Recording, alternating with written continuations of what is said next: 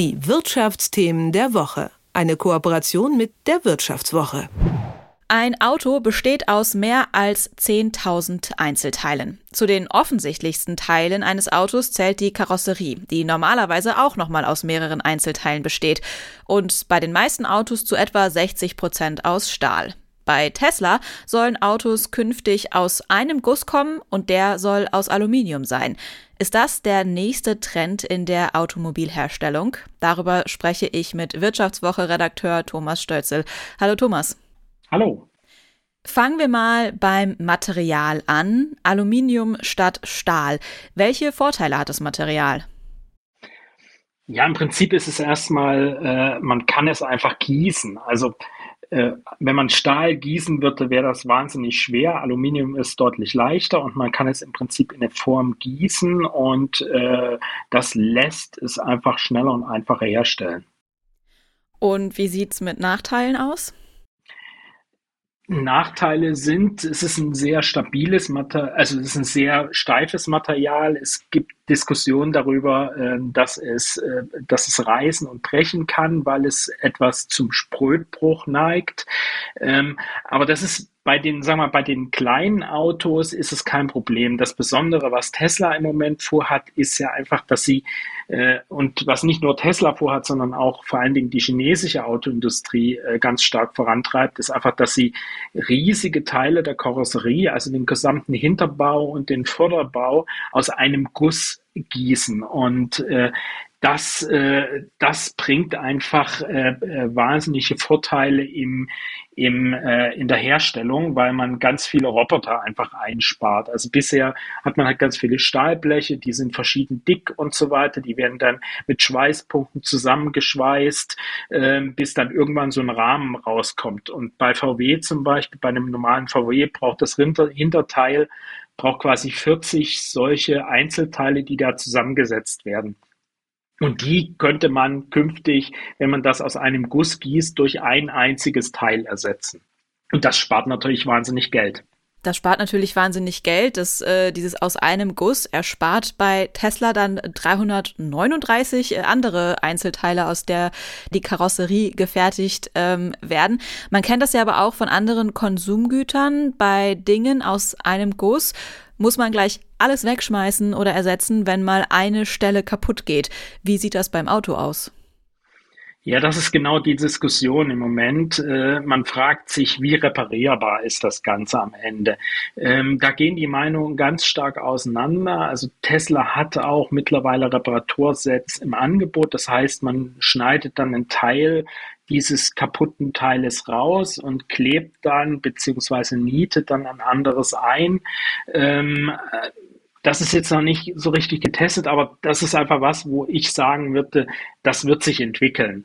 Ähm, diese Autos haben auch am Ende solche Crashboxen, wie sagt man, ein heutiges Auto mit einem normalen Stahlrahmen. Das sind solche Verformungsteile, die an der Karosserie außen aufgesetzt sind, äh, wo die Stoßstangen zum Beispiel sind, die, wenn man einen Unfall hat und der ein bisschen stärker ist, die verformen sich, die lassen sich dann einfach abschrauben, neues dran schrauben und alles gut. Problematisch ist, wenn sozusagen einfach ein sehr starker Aufprall passiert, äh, der dann die Energie durchs Auto durchleitet äh, in so einem Alu Aluteil und dann auch, sagen wir, innerhalb des Autos Sachen beschädigen kann, wie zum Beispiel die Aufhängung der Rück Rücksitzbank oder sowas. Dann wird es mit der Reparatur wahrscheinlich schon komplizierter. Dann wird es wahrscheinlich darauf hinauslaufen, äh, dass man in vielen Fällen äh, relativ schnell bei einem wirtschaftlichen Totalschaden ist. Aber ob das jetzt wirklich sehr viel häufiger passiert als bei einem Stahlrahmenautos, das muss ich erstmal zeigen. Also da muss man dann erstmal die Statistiken sich anschauen, äh, inwieweit das äh, irgendwo ausbricht. Hersteller wie BMW äh, sagen, dass, das, dass sie das als Problem ansehen und sie halten sich im Moment deshalb fern. Ob das die richtige Entscheidung ist, äh, ja, muss man mal abwarten. Wenn du schon BMW angesprochen hast, äh, wie sieht es denn bei den deutschen Herstellern wie eben BMW, Mercedes oder auch äh, Volkswagen aus äh, beim Umstieg oder möglichen Umstieg von Stahl auf Aluminium? Also muss einfach sagen, ähm, die deutschen Hersteller nutzen das in kleineren Teilen, wie zum Beispiel dem Rathaus von wo Stoßdämpfer und Feder und so weiter am Vorderrad eingebaut sind, da gibt es das schon seit vielen Jahren. Also in kleineren Teilen wird es benutzt. Aber die Frage ist sozusagen, will man dann sozusagen eine ganze Karosserie daraus bauen? Und das ist, äh, sagen wir, die große Frage, wo sich die Deutschen noch sehr schwer tun damit, äh, das zu machen. Also VW überlegt ein bisschen intensiver. BMW und Mercedes winken ab.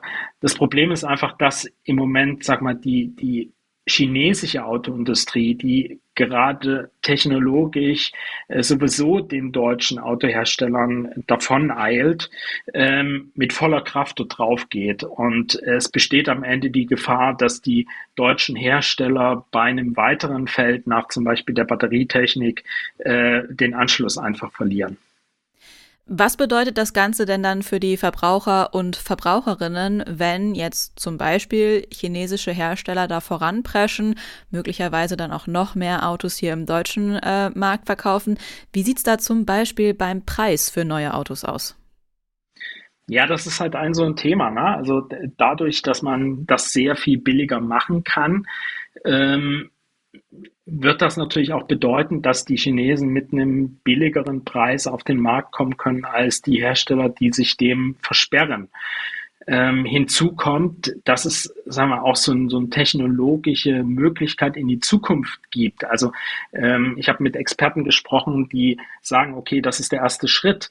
Äh, dadurch, dass Aluminium nicht rostet als, äh, als Karosserierahmen, kann ich dann Außenteile, also diese Blechteile, die man außen so kennen, die kann ich einfach aufschrauben oder aufklicken. Dann brauche ich die aber zum Beispiel theoretisch nicht mehr äh, zu lackieren. Also ich kann, brauche die nicht aus Blech zu machen, sondern kann die aus Kohlenfaser machen, kann die aus Plastik machen, durchgefärbten und so weiter und so fort. Also gibt es ganz viele Möglichkeiten. Und das sind Sachen, Blech zu lackieren ist halt wahnsinnig teuer. So eine Karosse verzinken gegen Rostschutz, das kostet irre viel Geld. Und wenn ich diese ganzen Schritte rausnehme aus dem Produktionsprozess, bin ich wahnsinnig viel billiger. Und äh, das, äh, also es gibt Leute, die sagen, die Deutschen werden da auch nicht drum rumkommen, weil sie diesen Preisunterschied nicht, äh, nicht verkraften können sagt Thomas Stölzel von der Wirtschaftswoche zum möglicherweise neuen Trend, Autokarosserien aus einem Guss und aus Aluminium zu fertigen. Mehr dazu lest ihr auch in der neuen Ausgabe der Wirtschaftswoche online oder am Kiosk. Vielen Dank für das Gespräch, Thomas. Ich danke. Die Wirtschaftsthemen der Woche. Eine Kooperation mit der Wirtschaftswoche.